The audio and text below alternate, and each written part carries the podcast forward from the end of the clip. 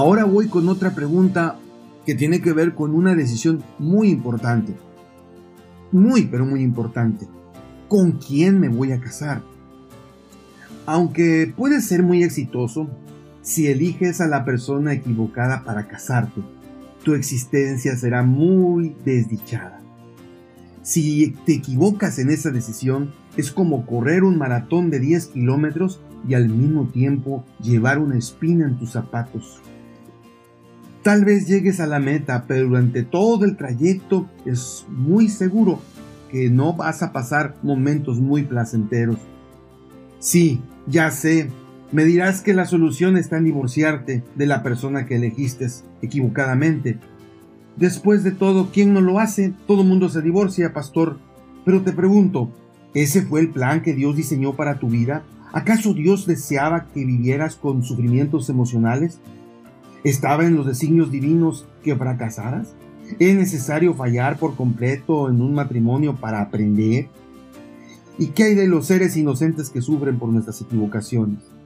¿Acaso es necesario perder el tiempo cargando con un yugo difícil de sobrellevar? No, para nada. La decisión está en tus manos, querido joven.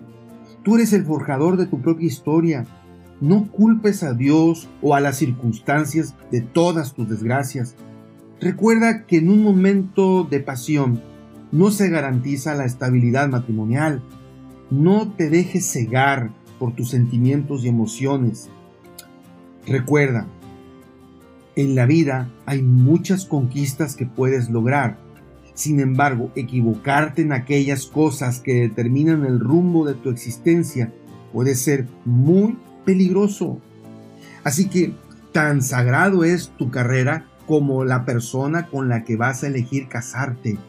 Si has cometido el error de tomar una decisión equivocada, aún estás a tiempo de terminar esa relación. No lo hagas por presión de tus padres, no lo hagas por presión de la sociedad, determínalo tú, porque es mejor sufrir un momento que vivir un tormento toda la vida. Y recuerda, tu profesión puede ser muy exitoso, pero si eliges mal, vivirás amarguras, problemas económicos y un montón de cosas que no quisiera que las tuvieras.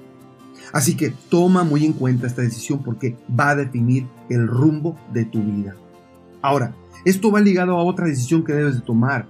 ¿Qué amigos vas a tener? Porque de ese círculo de amigos va a salir la chica o el chico con el que vas algún día a tener un noviazgo o vas a casarte. ¿Qué amigos vas a elegir?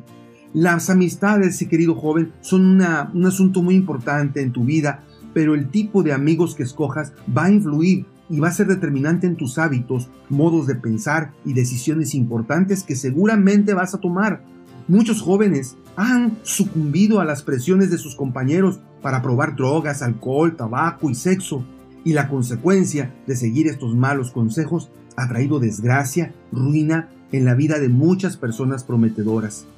Por otro lado, si buscas la compañía de amigos sabios, personas que tienen deseos y hambre de trascender, sin duda alguna aprenderás de ellos la excelencia, el servicio, la disciplina, los valores y otras virtudes necesarias.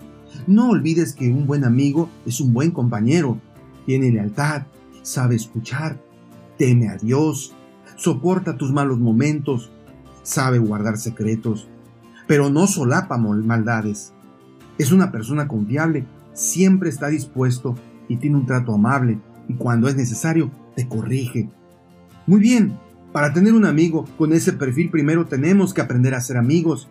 A lo largo de mi vida me doy cuenta de que encontrar un verdadero amigo es muy difícil, pero cuando lo encuentras es como un tesoro.